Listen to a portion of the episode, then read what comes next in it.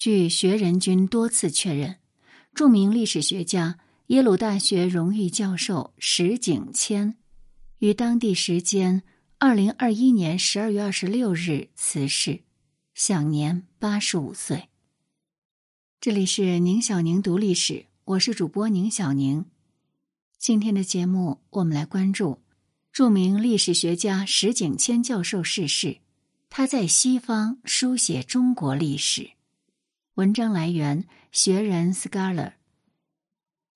石景谦教授出生于英国萨里郡，曾任美国历史学会主席，研究领域为近现代中国史、中西关系史。中国法治史等，著有《追寻现代中国》《大韩之国》《西方眼中的中国》《曹寅与康熙》《改变中国在华西方顾问》《王室之死》《大历史背后的小人物命运》《胡若望的疑问》等多种。作为一位凭天赋和本能来写作的历史学家。石景谦最大的贡献就是以优美流畅的文笔，把中国近代错综复杂的人物与史事，通过严谨的历史考证、参照专家的钻研成果，以说故事的传统历史方法娓娓道来，让西方读者得以认识一个丰富的中国，也让新时代的中国人对自己的历史有了感觉。与他共事十年的余英时先生称他高雅温厚。美国汉学家魏斐德说他有独特的沉吟方式，梦一般的讲述，尤其是历史画面出现在他脑中的时候。每当他投入一个历史题材，那里面的人就会走动发生。三四百年前，满族人会在结冰的池塘上滑冰，桃花。会在春日里绽放，小贩在兜售货品，有人在搭船，有人雇了一顶轿子，有人连鞋子也没得穿，甚至那些人心里的喜乐和哀伤都可以慢慢的、慢慢的讲出来。这时候，他便像一位建筑师或者玩拼图游戏的孩子，把那些散落在历史深处的图像连接起来。搭建城楼。接下来，我们跟大家分享的是石景谦的历史之味。撰文李宗桃。石景谦轻声的问：“这些凸起做什么用？”在他视线的正前方是一件商代晚期的戈腹钉轨，除了颈部的纹饰。周身布满圆形的小凸点，类似三千年后套子鞋上的豆豆。上海博物馆青铜器研究部的胡嘉林博士回答他：“纯装饰用。”而这时，金安平惊喜的将石景谦引到两件蒸石器面前，说：“嗨，我喜欢这个蒸石器，孟子常常说起它，它太美了。”原来这是商代晚期的兽面眼和西周早期的男单眼。虽然已经做了祖母，金安平的声音举止里依旧可以寻到女学生气，那是带有台湾成长背景的知识女性所特有的。而当胡嘉林博士讲到镇馆之宝大克鼎，乃是周孝王近臣一个善夫总管来铸造的。金安平忍不住又叫了一声丈夫的名字，把这个召见全市周边的史实翻译给丈夫听。石景谦在大克鼎铭文的拓印件前伫立良久，他几乎是贴在橱窗玻璃上，辨识那些古远的文字。橱窗里的灯光散射在他的轮廓上，瘦削的脸庞，灰白的胡子。清亮的眼睛，仿佛古希腊赫尔墨斯的头像。这对夫妇沉浸在庄严静谧的青铜器世界里，久久不肯离去。几天前，在成都的杜甫草堂，他们也是这般流连忘返。石景谦的作品在全球化时期的畅销，或者是对现代人粗暴对待语言的艺术辩解。美好的语文是人类需要喜爱的，并难以过时。最令他吃惊的是，在法语、德语、意大利语、汉语、韩语等等译本之后，如今土耳其人也能听他讲中国皇帝的故事了。待在上海的大部分时间里，石景谦不怎么说话，只是悠悠的看，那双眼睛明亮柔和，仿佛漫着水汽的温泉。他的脸上始终笼着一层梦幻之气，在充满声色的人群之外，他好像独自拥有一个时空。当汽车驶过外滩，他的脸向着车窗外，轻声的说出他眼中所见的。他说话的声音很轻，大笑也止于六七分，如微风掠过。石景谦说：“在不同的楼层看不同的风景，如果能在底楼看见一段往事，也很好。”他熟练的使用筷子，他在鸡尾酒调制方面的技能，让他对成品的诸多细节都可提供改进方案。但他仍然彬彬有礼的向调酒师传达鼓励：第二杯比第一杯好。他至少说出三四个不同的英文词汇来表达令人感兴趣的这个意思。而他的妻子金安平在耶鲁大学历史系教书，研究对象是先秦诸子。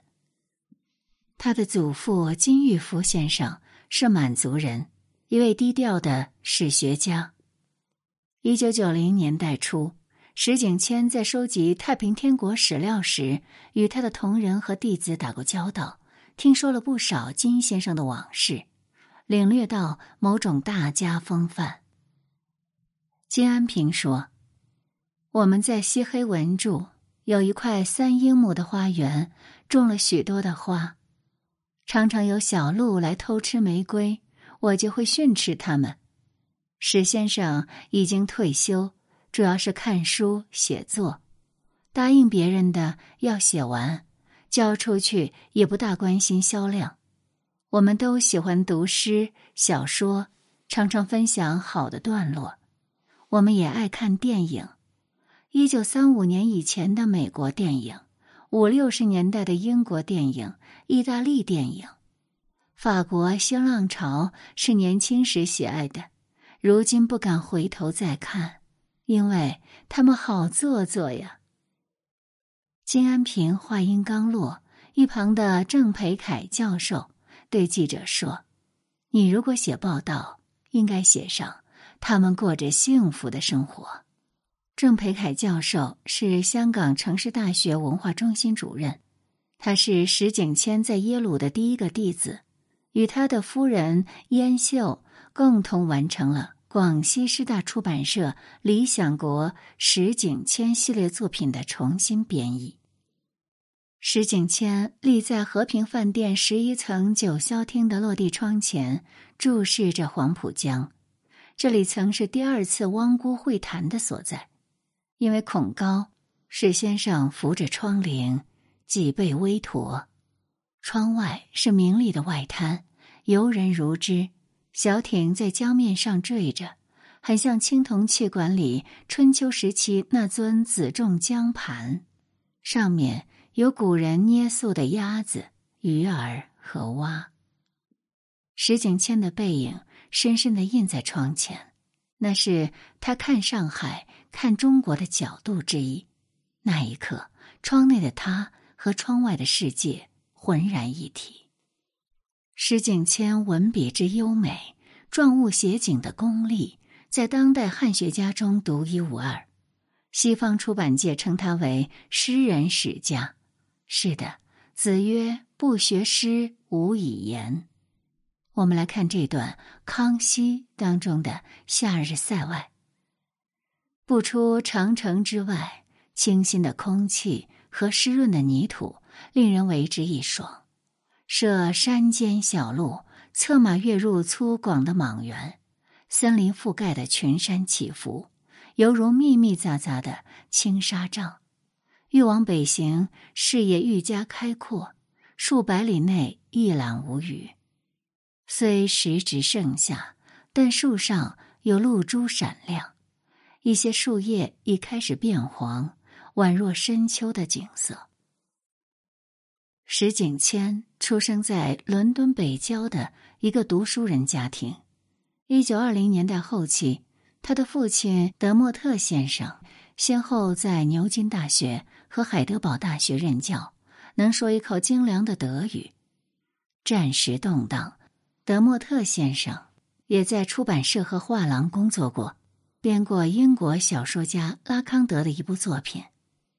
一战期间，他的外公在英国西部港口城市布里斯托尔的克利夫顿学院教书，他的母亲在伦敦上中学，迷上了法国文学。石景谦开玩笑说，蒋介石出生时，其母亲在念佛。所以佛教对他一生有影响，而他呢，之所以和中国结缘，可能因为他出生时母亲正在读一本有关中国的书。石景谦有两位兄长，一位是古典学者，一位是化学工程师。石景谦的妹妹是电影制作人，同时也是法语、德语和意大利语的专业译者。他的作品中溢出的醇厚的人文气息，让记者在专访的时候也忍不住探究他深厚的欧洲背景，比如他在寄宿学校十一年的经历。那是一种寄宿学校制度，对英国普通家庭来说非常不错，当然不包括领导人家庭。当孩子七岁或八岁，被送到寄宿学校。分两个阶段，每阶段五年，每年只在假期回家两到三次，因此老师的影响在某种程度上比父母要来得多。但同现在的教育相比，那并不是一个很好的环境，因为孩子们太集中了。现在的孩子能看录像和电影，那时候只有教科书。史先生在寄宿学校的较高阶段仍然没有获得任何有关中国的知识，那一代年轻人也不会对此特别挑剔或批判，因为这是制度。当然，寄宿学校鼓励人文教育，包括宗教教育，读圣经、学戏剧，像莎士比亚的悲剧，他们也自己演。还有诗歌，主要是英国诗。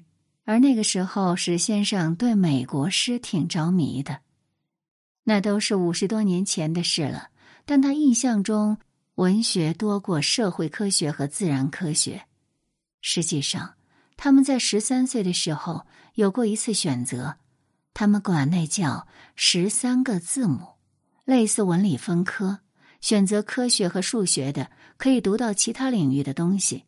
而史先生选择的始终是偏向文科这边的。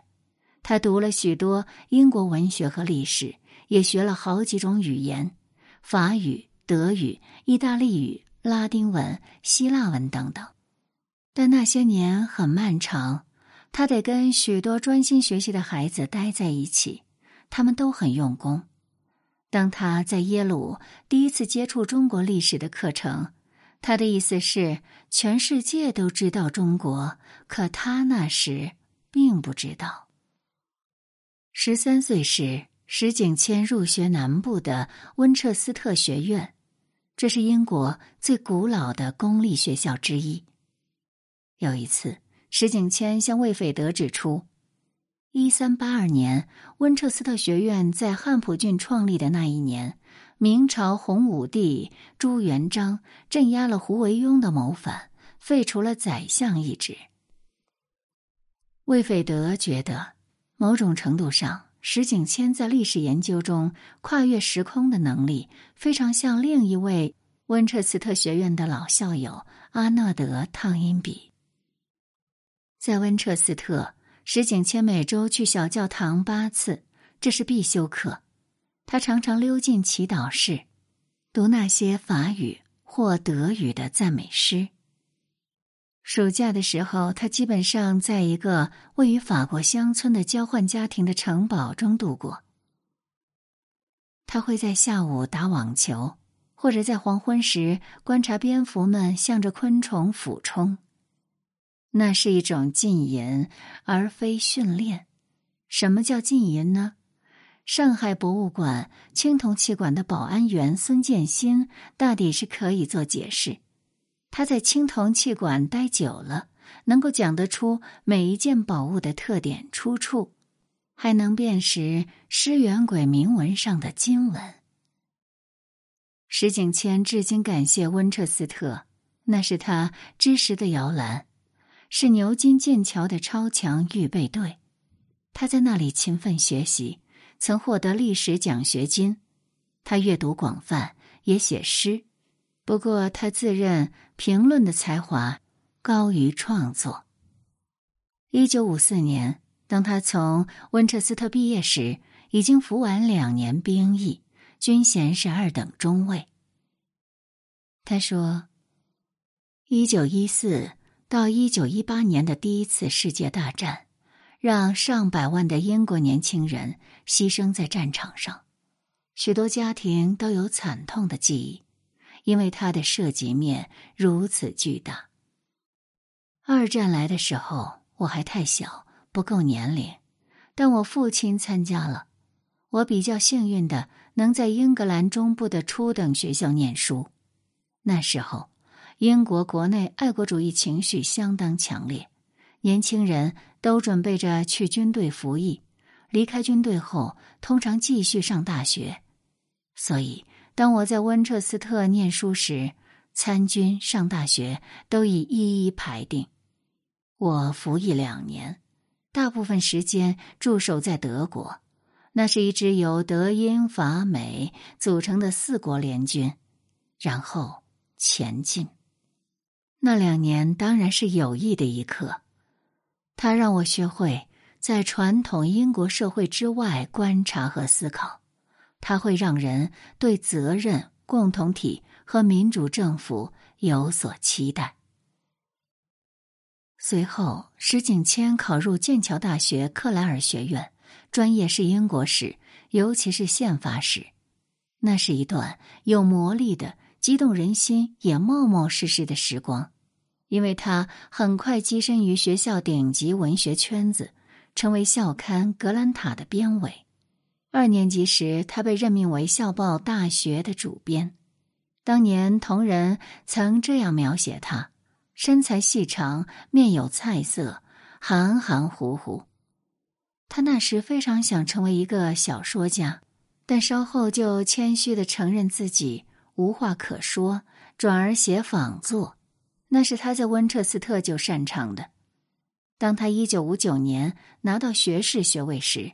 志业尚未清晰，他喜欢沃尔特·佩特和里顿·斯特雷奇，那是一些将文学和历史出色融合的唯美主义作家。他尤其喜欢维吉尼亚·伍尔夫，那是布鲁姆斯伯里派和现代意识流的集大成者。在谈到张岱、陶庵、孟毅的写法时，他提到了普鲁斯特。在谈及康熙的用第一人称写作时，他提到尤瑟纳尔的《哈良德回忆录》。这次上海之行，他又于闲聊中增益了这份作家名单：英国作家伊芙琳·沃，尤其是他早期的讽刺小说，还有狄更斯对小人物的书写，以及简·奥斯汀语言当中的讥讽，都对他产生过影响。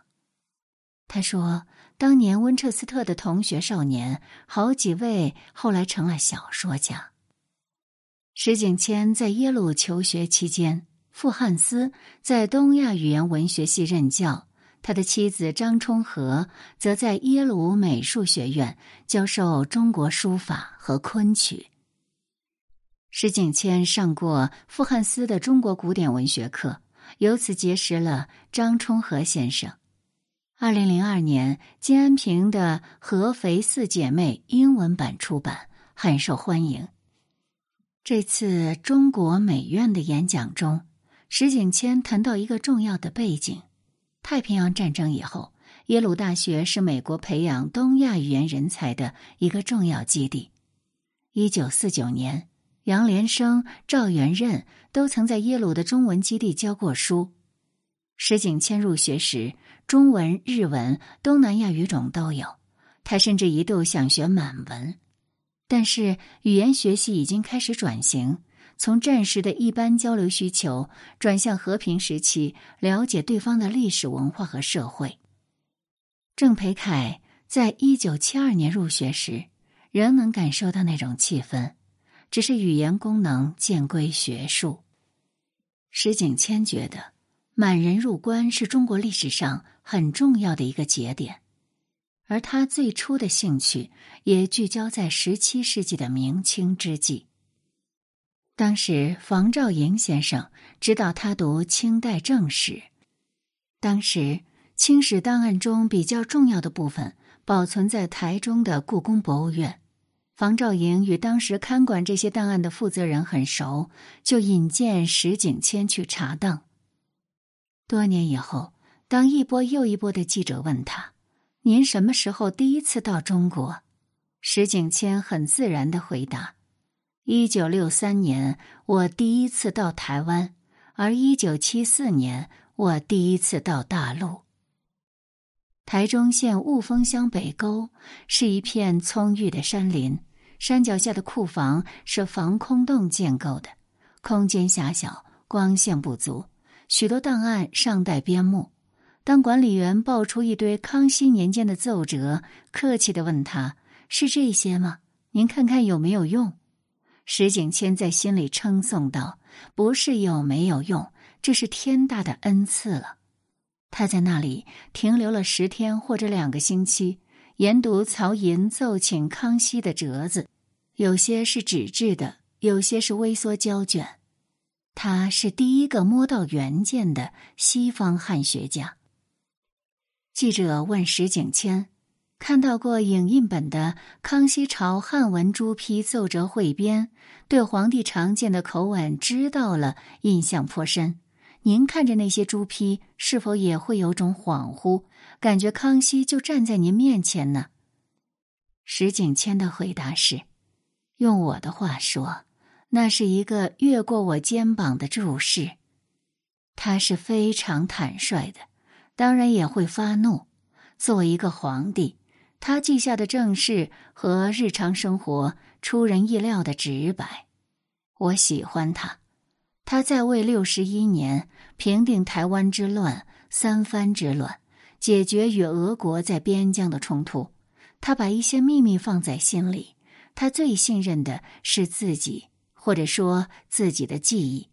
我后来意识到，在康熙的材料中还有其他领域可写。